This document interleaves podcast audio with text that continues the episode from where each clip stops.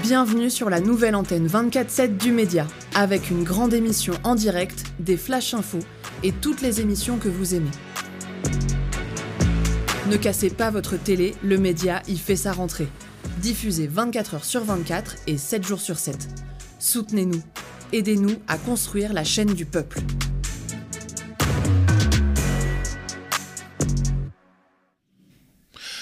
Si on était dans le domaine de la mode, on dirait que c'est la tendance été-automne. Depuis un certain nombre de jours, voire de semaines, c'est la petite musique que l'on entend en France. Et si on tend l'oreille, on entend des arguments selon lesquels il existerait une euh, France du travail à la peine et une France des allocs qui profite et qui vit plutôt bien, pour qui c'est Ibiza quasiment. C'est un peu ce qu'a prétendu la chaîne de télévision LCI dans une émission. Elle a diffusé cette euh, infographie qui explique que couple de personnes au chômage gagne plus par mois, 2902 euros, qu'un couple de personnes au SMIC qui gagnerait 2858 euros. Bien entendu, c'était faux, on s'en doutait, mais les activistes, les militants de l'ONG ATD Carmonde ont pris leur calculette et corrigé l'infographie en question. Et donc, voilà, euh, on arrive à, des résultats qui sont plus proches de la réalité, enfin, qui sont la réalité. C'est surtout mon invité, Jean-Christophe Sarrault, responsable emploi formation d'ATD Carmonde, qui a taillé en pièces les calculs de LCI. Jean-Christophe Sarrault est par ailleurs un des rédacteurs principaux, le rédacteur euh, unique. Euh, en tout cas, il nous dira du livre En finir avec les idées fausses sur les pauvres et la pauvreté. Il reviendra sur cette fake news dans cette émission. Mon autre invité, Céliane, est une personne privée d'emploi, au-delà des propos de plateau télé proférés par des personnes vivant de leur statut d'élu, souvent depuis des décennies. Elle nous racontera, elle aussi, elle, euh, elle nous rappellera en tout cas ce que c'est que d'être au chômage dans la France de 2022. Elle nous dira aussi comment on peut malgré tout relever la tête et, militer, euh, se poser en, activiste et, défendre aussi les autres euh, demandeurs d'emploi, ne pas seulement euh, se sentir écrasé par un discours médiatique absolument culpabilisant. Bref, ce sera. J'ai à l'avance du plaisir à discuter avec vous. Bonjour Jean-Christophe, bonjour Céliane. Bonjour à vous. Alors, je commence par Jean-Christophe afin que, par vous, Jean-Christophe, afin que vous nous réexpliquiez en quoi le calcul qui consiste à attribuer à un couple de chômeurs le même revenu qu'un couple de travailleurs au SMIC est, nous n'ayons pas peur de le dire, délirant. Oui, c'est vraiment de la désinformation. C'est, ça prouve que les, le journaliste qui a fait présenter ce tableau à LCI, est soit, soit il vit sur une autre planète, soit il, a des intentions cachées. À mon avis, c'est les deux. Euh, l'erreur de base qu'il a faite, en fait, c'est qu'il est allé voir. Donc, il a ajouté en fait un montant de RSA pour le couple qui vit, euh, qui n'a pas accès à un emploi et qui, perçoit des allocations chômage. Il a ajouté un montant de RSA euh, parce qu'il est allé voir combien touchait en RSA un couple avec enfant. Il a vu 1200 euros. Il a pensé que c'était 1200 euros par parent, ce qui fait 2400 euros.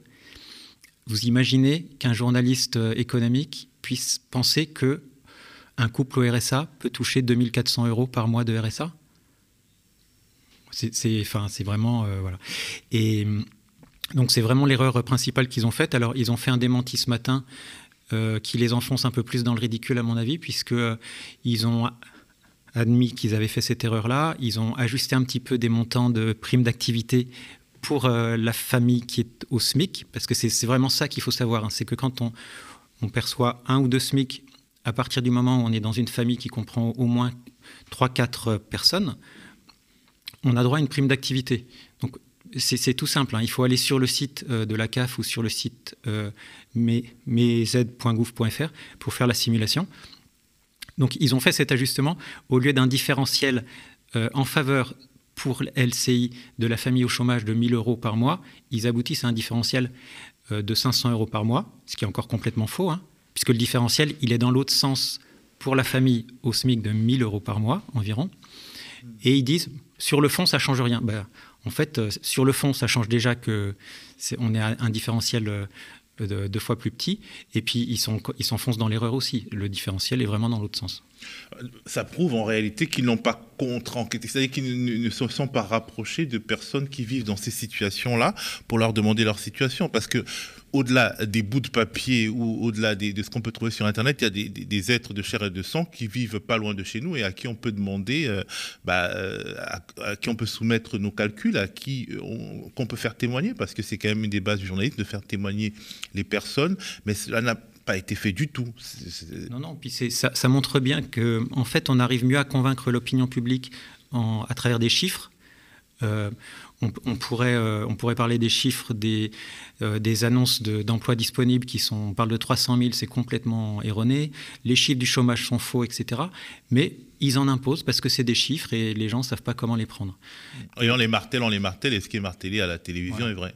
Et ce qui est fou, c'est que les grands médias bah, de Radio France, par exemple, n'ont pas, pas, euh, pas démenti euh, euh, ces, chiffres-là. Alors, il n'y a pas qu'à TD Carmonde qui, qui les a démentis. Hein. Il y a aussi tout un, il y a quand même Libération sur Check News. Il y a, il y a, des Libération qui a fait appel à vous notamment. Oui, aussi il y a donc Yann Godin, un, monsieur sur Twitter qui est très attentif, qui est spécialiste aussi des, des, questions de Pôle Emploi, qui est très attentif à ce qu'on désinforme pas sur sur ces questions-là. Et puis il faut bien se dire que autant le RSA que les allocations chômage euh, sont calculées de telle sorte qu'on n'a pas intérêt à ne pas travailler. C'est pas possible ça. Il y a toujours un différentiel de environ un millier d'euros entre une famille qui travaille au SMIC et une famille qui est au RSA ou euh, aux allocations chômage. On rappelle que dans la simulation, en fait, les deux familles avaient euh, chacune deux enfants. Oui, oui.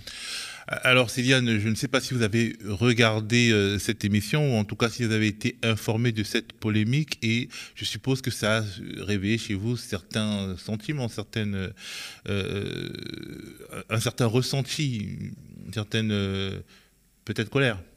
Oui, je trouve ça aberrant en fait qu'on puisse dire que euh, les gens sont confortablement installés au chômage. Déjà, c'est euh, nier euh, toute la politique de Pôle Emploi aujourd'hui qui pressurise vraiment en fait les chômeurs. On reçoit des dizaines de mails par jour où on a des rendez-vous réguliers pour nous proposer des emplois qui sont dans des, dans des conditions de travail enfin, souvent euh, enfin, dramatiques, en fait. Enfin, moi, je viens du monde de la restauration, en fait. Donc, euh, Justement, ce monde de la restauration nous dit souvent qu'il y a du boulot et que les gens n'en veulent pas. C'est ça. Alors, la pénurie de main-d'œuvre de la restauration, euh, je l'ai un peu en travers parce qu'on en a entendu parler tout l'été, on en a encore régulièrement parlé. moi, les offres d'emploi, elles viennent pas jusqu'à moi. Ou alors, c'est des offres d'emploi complètement indécentes. On me propose des salaires aujourd'hui plus bas que ce que j'étais à payer à Marseille, alors que le prix de la vie en région parisienne est quand même considérable considérablement plus élevé, et euh, sans aucune marge de manœuvre. J'ai eu le droit à un rendez-vous à Pôle emploi euh, pendant une heure et demie où on me présente une diaporama d'une euh, start-up de la restauration qui projette de faire 25 millions de chiffre d'affaires et qui me propose de travailler pour eux au SMIG. Mmh. Je suis en mode, mais euh, c'est pas possible. Et tout ça, en plus, cette même entreprise, parce que, enfin, c'est aussi des. Toutes les entreprises euh, profitent aussi de Pôle emploi, dans le sens où on me proposait un POEI. Donc, euh, c'est en fait un plan opérationnel à l'emploi. Donc, alors que c'est mon métier en fait, je suis commise de cuisine, j'ai pas besoin d'une formation avant de rentrer, rentrer en poste. Pendant trois semaines, payé par Pôle Emploi, c'est-à-dire que pendant trois semaines, j'étais à disposition de l'entreprise mais j'étais pas payée par elle, donc j'étais une main-d'œuvre gratuite, et c'est Pôle emploi qui continuait de me verser ma rémunération. Comme si vous appreniez le métier quelque part. Comme si j'apprenais le métier. Et en fait, on voit enfin, la pente glissante euh, vers euh, le RSA et le travail forcé, en fait, parce qu'aujourd'hui, les entreprises, elles cherchent euh, une main-d'œuvre quasi gratuite, alors que par exemple, dans la restauration, c'est totalement scandaleux. Enfin, ils font vraiment des marges, ils font vraiment de l'argent. On peut pas dire que c'est que c'est un secteur qui manque d'argent, en fait. Donc. Et alors, à l'époque, bon, moi, je suis peut-être déjà un peu vieux, mais un commis de cuisine, euh, normalement, euh, dans la France qu'on a connue, ben, en fait, il ne, gagnait pas le SMIC, hein, ça c'est sûr, et, et il n'était pas une sorte d'emploi aidé euh, par Pôle emploi. Donc, c'est intéressant, en fait, votre témoignage, parce que ça nous montre la réalité des interactions entre Pôle emploi, les employeurs et euh, les, demandeurs d'emploi, notamment dans la restauration, on parle beaucoup de, pratiques absolument condamnables euh, et qui ne sont pas, euh, disons, punies par la force publique. Bah, on a en restauration une des plus mauvaises conventions collectives En fait, ça a été euh, très très mal négocié. Euh, on a des personnes qui peuvent travailler en coupure, euh, qui peuvent des fois aller jusqu'à 13 heures dans la journée avec une coupure en plein milieu. En fait, ce qui est intenable pour des personnes qui ont par exemple une vie de famille. Mmh. Non, non, par exemple, je travaille le matin jusqu'à 13 heures, je coupe pendant 3 heures par exemple, ou 4 heures, et ça veut dire que je ne peux pas bouger en fait en réalité. Mmh. C'est ça. Et donc du coup, c'est comme une sorte de temps plein ou même plus qu'un temps plein. Euh, c'est des temps pleins qui peuvent occuper 80 euh, heures dans la semaine euh, des personnes finalement, vu mmh. qu'elles sont, elles sont bloquées sur, sur ces temps-là. Quoi. on a aussi des heures supplémentaires enfin énormes et souvent en fait qui sont sous-payées quoi en fait enfin on n'est pas il y a une règle normalement qui est 25 et 50 pour les heures supplémentaires en restauration on est il me semble à 15 et 25 donc, euh, alors qu'on fait partie euh, des personnels qui sont le plus soumis aux heures supplémentaires. Mais justement, a priori, on se dit que dans un secteur, s'il a du mal à, recruter, il améliore euh, les conventions collectives pour, pour attirer du personnel. Pourquoi, en fait, dans le secteur de la restauration, le rapport de force entre le salariat et le, patronat ne, ne, se négocie pas mieux via les conventions collectives? Est-ce qu'il y a un problème de syndicalisation? Est-ce qu'il y a un problème d'atomisation des travailleurs? Qu'est-ce qui se passe? Oui, je pense que déjà, oui, il y a un problème d'atomisation des travailleurs parce que quand on est dans la restauration, il y a plein de, petites enseignes en fait et de petits restaurants. C'est pas si facile pour ça, hmm. pour les personnes de, se réunir, de se rencontrer et de discuter de leurs conditions de travail en fait. Et, euh, après, tout simplement, je ne sais pas comment ça a pu être négocié au départ, mais euh, mais finalement, aujourd'hui, même si on entend euh, pénurie de main-d'œuvre, les restaurateurs, au lieu de rentrer euh, dans la négociation avec les salariés, préfèrent parfois fermer les restaurants. On a vu sur la côte d'Azur euh, cet été des restaurants qui étaient fermés deux jours par semaine plutôt que payer des employés convenablement, en fait. Donc, je ne sais pas comment, comment c'est réfléchi par ces personnes-là, mais c'est tout simplement aberrant. Alors je, reviens vers vous, Jean-Christophe Sarro. Vous, donc vous avez euh, écrit euh, sur les fausses, des idées fausses sur les pauvres et la pauvreté. Il y a, des, pauvres qui travaillent. Euh, malheureusement aujourd'hui en France il y a des travailleurs pauvres, mais c'est aussi, c'est surtout des personnes sans emploi. Sans emploi. C'est quoi les idées fausses sur les pauvres et la pauvreté qui sont les plus communément répandues ou, ou alors les plus communément admises ou les deux? Par rapport à l'emploi ou en général? En général bah, C'est que les, personnes peuvent euh, vivre pas si mal que ça avec les aides sociales, qu'on a une protection sociale, euh, ça a été évoqué tout à l'heure, très généreuse. C'est vrai qu'on a une bonne protection sociale par rapport aux autres pays, mais on, en a une des plus efficaces aussi, puisqu'elle elle, réduit la pauvreté pratiquement par deux. Euh, allez voir un petit peu les taux de pauvreté en Allemagne, au Royaume-Uni, aux États-Unis, au Canada, tous ces pays qu'on nous montre, montre en exemple par rapport aux politiques de l'emploi alors les autres choses qu'on entend beaucoup, c'est que les, les, gens ne savent pas élever leurs enfants. Euh, que ça, euh, voilà, puis après il y a toutes les idées fausses sur euh, on peut pas faire, on a tout, on a tout essayé, on peut pas faire mieux, on peut pas se permettre de s'endetter davantage, etc. L'argent qui serait nécessaire pour créer des emplois, aider les entreprises aussi à améliorer la qualité, ce qu'on appelle la qualité de vie au travail. Ben, on sait où aller le chercher. Hein. C'est euh, rétablir une, fiscalité plus juste. Ça, à TD Carmonde, on, on aimerait beaucoup qu'on revienne à des niveaux d'imposition des personnes et des entreprises qui soient plus justes que ce qu'elle est actuellement. Euh, on sait que le plus grand milliardaire français s'est enrichi de 100 milliards pendant la crise sanitaire. 100 milliards, c'est quatre fois ce qu'il faut pour supprimer la pauvreté, euh, ce qu'on appelle la pauvreté monétaire en France. Monsieur Arnaud, avec, avec le... Monsieur Arnaud qui contrôle le Parisien, les échos, un certain nombre de médias. Il faut le dire, hein, parce que le débat est structuré par les médias. Voilà, avec, avec euh, les, sous qui s'est fait pendant la crise euh, sanitaire, il peut euh, faire passer pendant 4 ans, 3 ou 4 ans, toutes les personnes qui sont sous le seuil de pauvreté au-dessus. L'argent, il, est là. Hein. Donc, et, ça, voilà, on n'a pas fait des, un livre qui s'appelle En finir sur les idées fausses euh, sur les riches et la richesse, mais il y aurait de quoi faire aussi. Vous avez aussi un, livre que je vois, Zéro chômeur, le deuxième. Oui, alors parce que en fait, tous ces discours euh, qui visent à déprécier les personnes qui sont dans la précarité, dans le chômage, moi je pense qu'ils ont trois objectifs. Euh, le premier, c'est de décourager les personnes de recourir à leurs droits.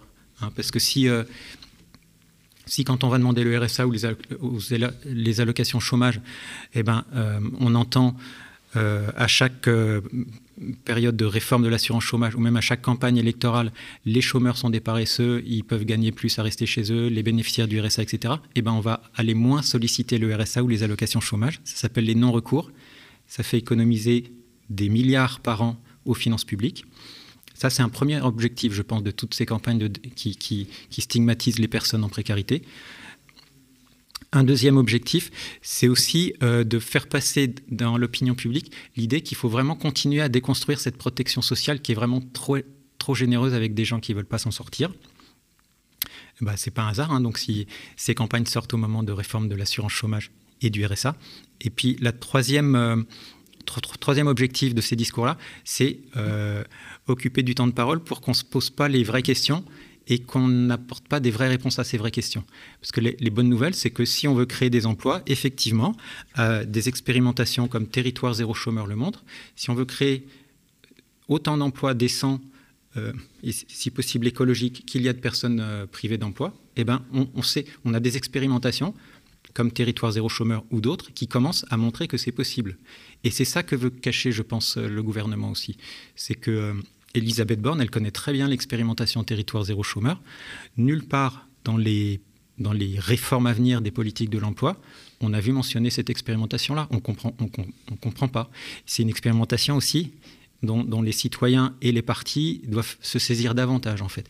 Ils, doivent vraiment... Euh, peut-être que nous, on ne la fait pas connaître assez. Elle est vraiment pas assez connue. Euh, c'est un, moyen révolutionnaire de, de créer des emplois décents qui est à notre portée.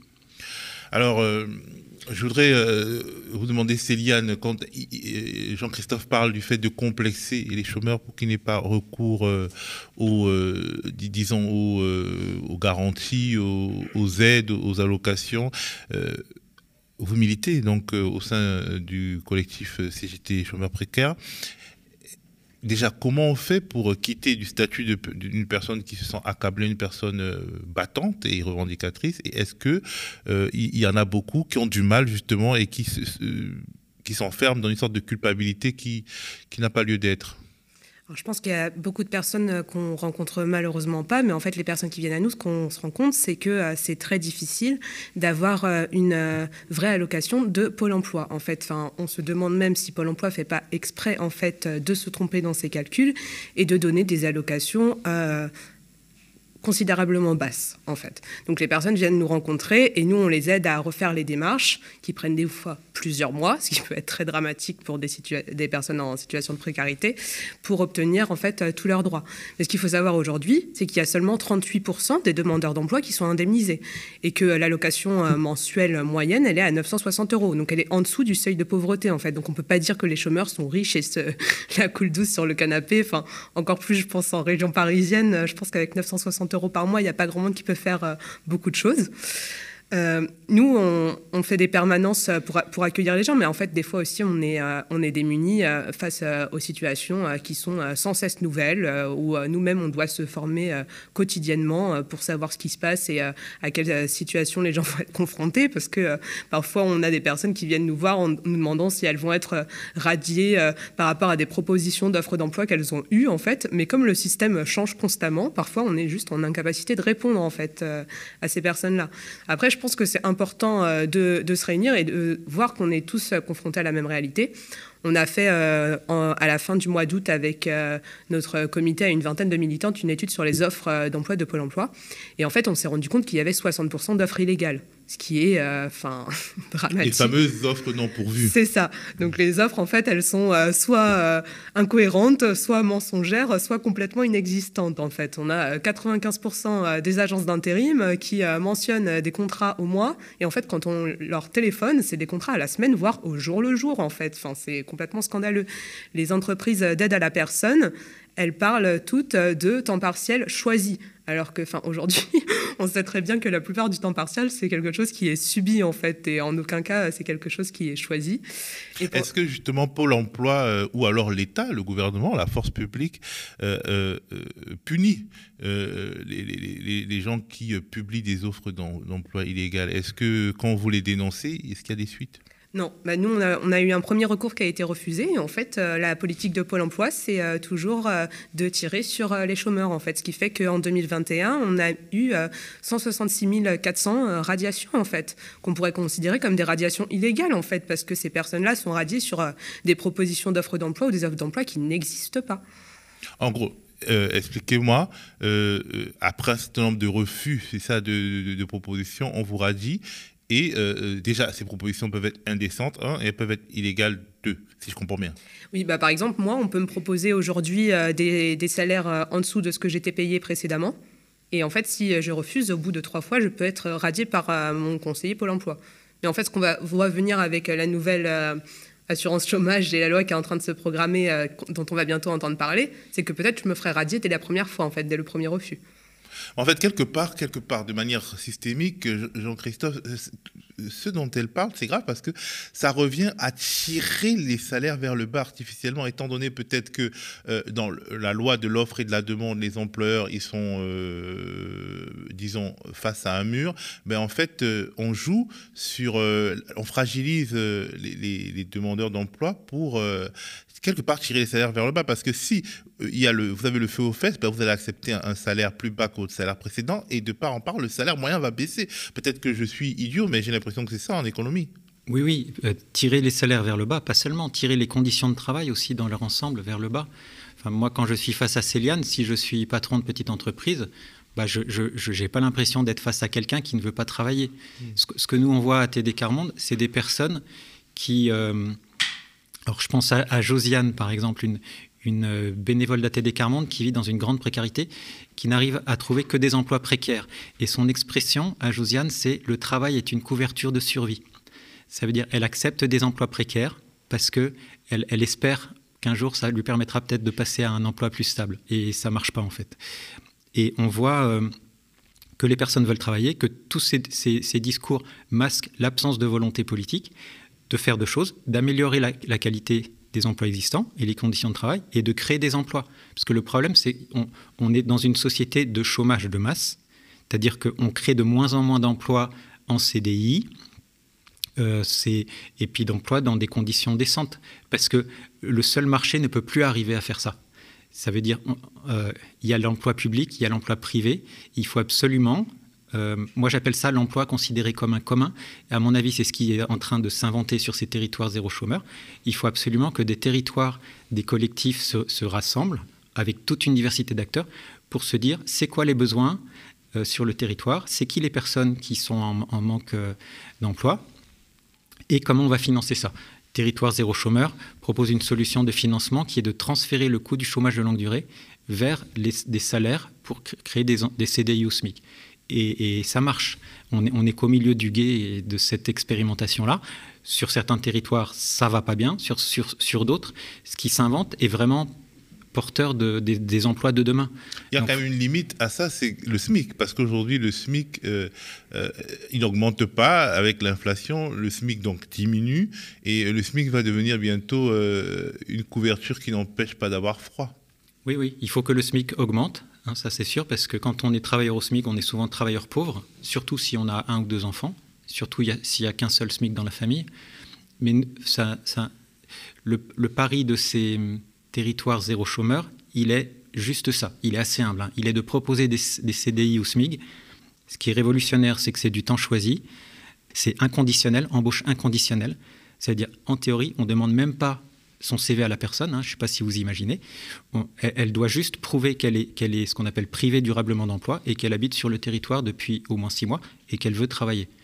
Et l'embauche euh, se fait et le financement est, déclenché automatiquement. Ça veut dire qu'on peut créer autant de ce type d'emploi que de personnes privées d'emploi sur le territoire. L'avantage systémique d'un tel système, c'est que bah, quelque part, contrairement à, celui qui a cours actuellement, il pousserait les salaires vers le haut puisqu'il diminuerait euh, le nombre de chômeurs et il augmenterait euh, le revenu moyen euh, finalement qui, passerait du RSA au SMIC si on le généralisait. Céliane, alors pour revenir en fait sur cette idée commune qui n'est pas qu'une idée politique mais qui est partagée par un certain nombre de Français, y compris de Français qui travaillent, qui cravachent et qui sont manipulés par certains, certains discours la vie d'un demandeur d'emploi, d'une personne privée d'emploi, elle n'est pas facile, notamment dans les rapports avec d'autres, d'autres disons, institutions, notamment avec les banques, pour avoir un logement, etc. C'est absolument difficile. Est-ce que euh, vous avez des expériences personnelles ou des expériences partagées qui peuvent montrer à ceux qui nous écoutent c'est quoi la vie d'un demandeur d'emploi, d'une personne privée d'emploi aujourd'hui en France? Je pense qu'aujourd'hui en région parisienne, si quelqu'un euh, faisait un dossier en montrant euh, qu'il est au chômage pour avoir un logement, ça serait impossible en fait. La personne n'aurait pas de logement. Donc hmm. je... Oui, non, clairement. Euh, enfin, Elle ne pourrait ni louer ni acheter. Euh, euh, non, acheter encore moins. De toute mm. façon, les banques ne, ne, prêteraient pas, ça c'est certain. Mais en fait, même pour louer, quand on voit que, de toute façon, même avec un SMIG aujourd'hui, une personne ne pourrait pas louer toute seule en région parisienne parce qu'il faut gagner trois fois euh, le loyer. Mais en fait, euh, le, SMIG de, euh, il a quoi, 1000, 1400, etc. Enfin, ça fait 1300 net. 1300, ça fait jamais trois fois un loyer parisien en fait. C'est pas possible. Et bien sûr qu'il faut augmenter, enfin qu'il faut augmenter les salaires. Après, moi, je me méfie des aides aux entreprises qu'on veut souvent beaucoup faire parce qu'en fait, on fait beaucoup ça. Par exemple, on a vu ces dernières années beaucoup d'aides pour les contrats d'apprentissage et les apprentis. Sauf qu'en fait, les contrats d'apprentissage, c'est quand même euh, des jeunes qui sont euh, dans des contrats de travail à 35 heures qui sont payés en dessous le SMIC, avec des salaires qui commencent à 400 euros par mois. En fait, c'est un vrai problème. On ne peut pas accepter ça aujourd'hui. Enfin, moi, je pense qu'il faut arrêter euh, de vouloir aider les entreprises. Alors, je pense que le système dont tu parles, c'est aider des collectivités, enfin des collectifs. Des entreprises aussi. Enfin, le, hmm, le, système que tu évoques est sans doute pas le meilleur, et certainement pas le modèle qu'on devrait suivre. Euh, mais quand on accorde, là, on accorde 140 milliards, hein, je crois, de, par an d'aide aux entreprises, sans guerre de contrepartie. Donc déjà, associer des contreparties aux aides accordées, comme euh, on demande des contreparties euh, aux personnes au chômage ou avec le RSA, là, avec les réformes à venir. C'est Bruno Le Maire hein, qui a dit à un congrès du, MEDEF aux entreprises Je ne vais pas vous demander de contrepartie euh, en, contrepartie des, aides que je vous accorde, parce que ça briserait la confiance. Et la confiance, c'est le bien le plus précieux entre nous. En gros, il a confiance aux entreprises, mais pas aux. voilà, c'est pas moi qui l'ai dit, c'est lui.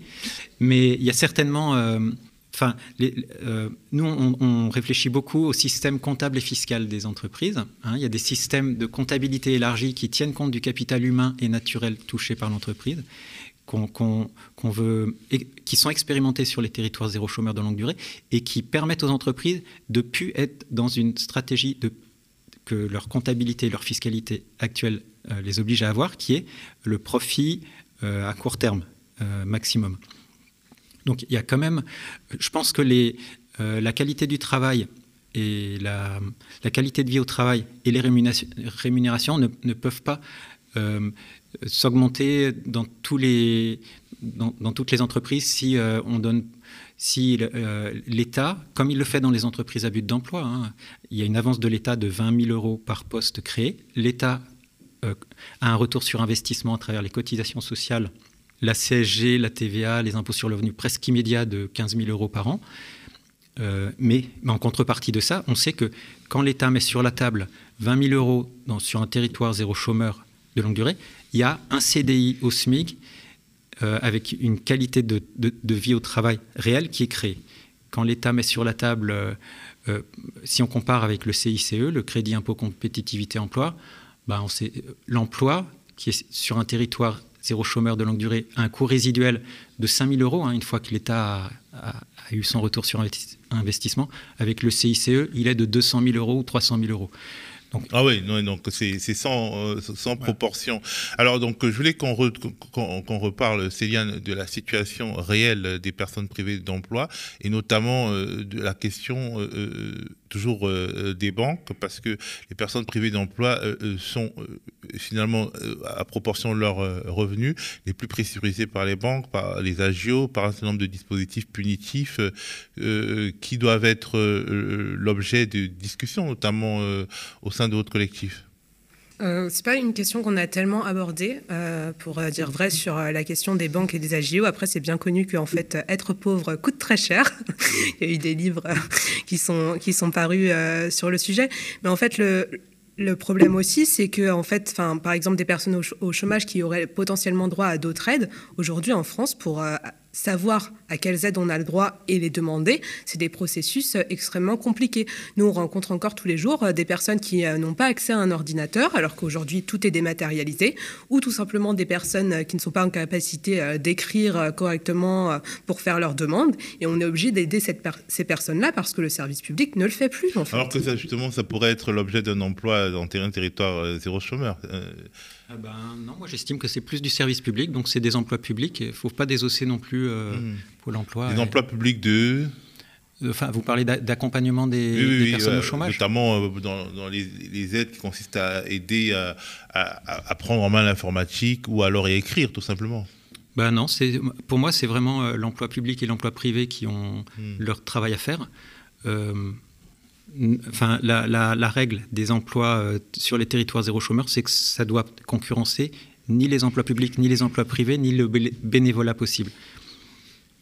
Et pour autant, on arrive à trouver tout un tas d'activités qui répondent euh, à des besoins sociaux ou écologiques sur le territoire, qui sont donc pas solvables et pas rentables à court terme, qui sont ultra utiles parce que, par exemple, ça, permet, ça permettrait de lutter euh, contre le réchauffement climatique et donc, ça, a une vraie utilité aussi.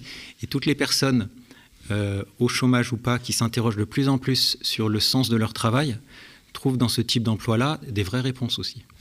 Donc Céliane, donc, on parlait donc des personnes qui ont même du mal à, à faire valoir leurs droits parce qu'elles ont des, des difficultés à, euh, à, prendre en main l'écriture ou alors euh, l'informatique. Et aussi, euh, le chômage peut aussi, vous plonger dans, disons, dans, dans des pathologies, y compris les pathologies mentales, qui vous éloignent encore plus de, de l'emploi et qui vous stigmatisent encore plus. Oui, bah surtout avec tous les discours qu'on entend constamment sur les chômeurs. Et c'est bien connu que, en fait, euh, aujourd'hui aussi, euh, enfin, le travail, c'est aussi ce qui permet aux gens de se sociabiliser, en fait, tout simplement, euh, de mm. sortir de chez eux. Et que les personnes en, chômage de courte ou de longue durée peuvent tomber très facilement, en fait, dans la dépression parce qu'en fait, ça isole complètement de la société. Et justement, quand on entend des discours comme ceux qui ont été, disons, celui qui a été diffusé par LCI, qui même pas, qui n'a pas vraiment rectifié le tir, si on croit Jean-Christophe, ça ne doit pas aider. Alors il y a deux députés, euh, Sarah Legrain et, euh, et euh, Adrien Clouet de la NUPES, qui ont émis un signalement auprès de l'ARCOM. L'ARCOM, c'est le gendarme de l'audiovisuel, bah, pour, disons, demander des comptes à LCI. Est-ce que quelque part, le fait de pousser des médias un peu insultant, on va dire, à, revenir sur la parole. Est-ce que ça peut aider euh, des personnes euh, privées d'emploi à, restaurer quelque part euh, la dignité qu'on veut leur enlever? Je pense que les personnes qui sont dans le chômage connaissent leur, leur propre réalité et mm. savent qu'elles ne gagnent pas, je ne sais pas, comme les chiffres de mm. LCI l'annonçaient, mm. plus de 1500 euros par mois. Quoi. Enfin, n'est pas vrai de toute façon. La location moyenne, elle est à 960 euros. Par contre, hein, nous, ce qu'on voit, c'est que quand il y a des discours euh, euh, au journal télévisé du type euh, au RSA, où avec les allocations chômage, on peut gagner autant qu'avec le SMIG, le lendemain matin, dans les cours de récréation, des, enfants de, parents chômeurs ou bénéficiaires du RSA qu'on connaît s'entendent dire par leurs petits copains à la télé, on a dit que ton père, eh ben, il gagnait plus à rester dans son canapé. Donc c'est une vraie humiliation pour les enfants parfois en plus des, pour les personnes visées. Donc indirectement, ça casse aussi les, ben, les relations entre les enfants à l'école. Ça peut casser, ça peut exclure davantage les enfants euh, et, les casser aussi dans leur capacité d'apprentissage. Donc là, tout ça, c'est des dégâts qu'une expérimentation comme Territoire zéro chômeur, on voit, ce que ça reconstruit. Euh, des, des, enseignants sur les territoires zéro chômeur nous disent qu'en moins d'une semaine, ils savent, sans que les enfants à l'école aient besoin de le dire, si papa ou maman euh, a été embauché dans l'entreprise euh, à but d'emploi. on le voit au comportement des enfants. Tout ça, c'est aussi, euh, c'est pas seulement ne pas avoir accès au crédit bancaire ou à un logement, c'est aussi être de plus en plus, comme Céliane le disait, coupé de la société et même de son environnement proche. Quand on est au chômage de longue durée, petit à petit, les études montrent qu'on désapprend à lire, on désapprend à être en relation avec les autres, alors qu'on a, c'est le moment où on a le plus besoin de tout ça pour aller se présenter devant un employeur, etc. Il faut aussi que les employeurs y comprennent ça, que, quand, quand quelqu'un a été longtemps éloigné du travail, eh ben, il ne peut pas forcément percuter tout de suite dans un entretien d'embauche. Et on sait que les personnes, les chômeurs de longue durée sont discriminés par rapport à l'emploi. Si on a, ben, c'est une évidence. Hein. quand on est dans la pauvreté, quand on a des marqueurs de pauvreté ou de chômage sur son CV, eh ben, on a moins de chances d'obtenir des entretiens d'embauche. Et si on a la chance d'en obtenir, on a encore moins de chances derrière d'être euh, choisi. Ah, pour que les employeurs le comprennent, il faudrait que tous euh, aient conscience qu'il s'agit euh, d'êtres humains et non pas forcément de ressources humaines telles que le mot, le mot qui s'est imposé euh, laisse entendre euh, des, choses assez particulières. Merci en tout cas beaucoup euh, à vous, Céliane et, Jean-Christophe, d'avoir partagé ce moment avec nous. merci d'avoir peut-être permis à certains de confirmer ce qu'ils ressentent et qui nié par un certain nombre de médias, ou alors de comprendre mieux ce qui peut arriver aux voisins qu'on considère comme un, privilégié, parce que la télé le dit. Donc, je rappelle les livres d'ATD Carmonde, En finir avec les idées fausses sur les pauvres et, la pauvreté, qui est préfacé par Cécile Duflot, et puis un autre euh, recueil, Zéro chômeur, donc, qui raconte l'expérimentation des territoires zéro chômeur. C'est la fin de ce magazine d'infos en direct. Rejoignez-nous, restez connectés aux médias.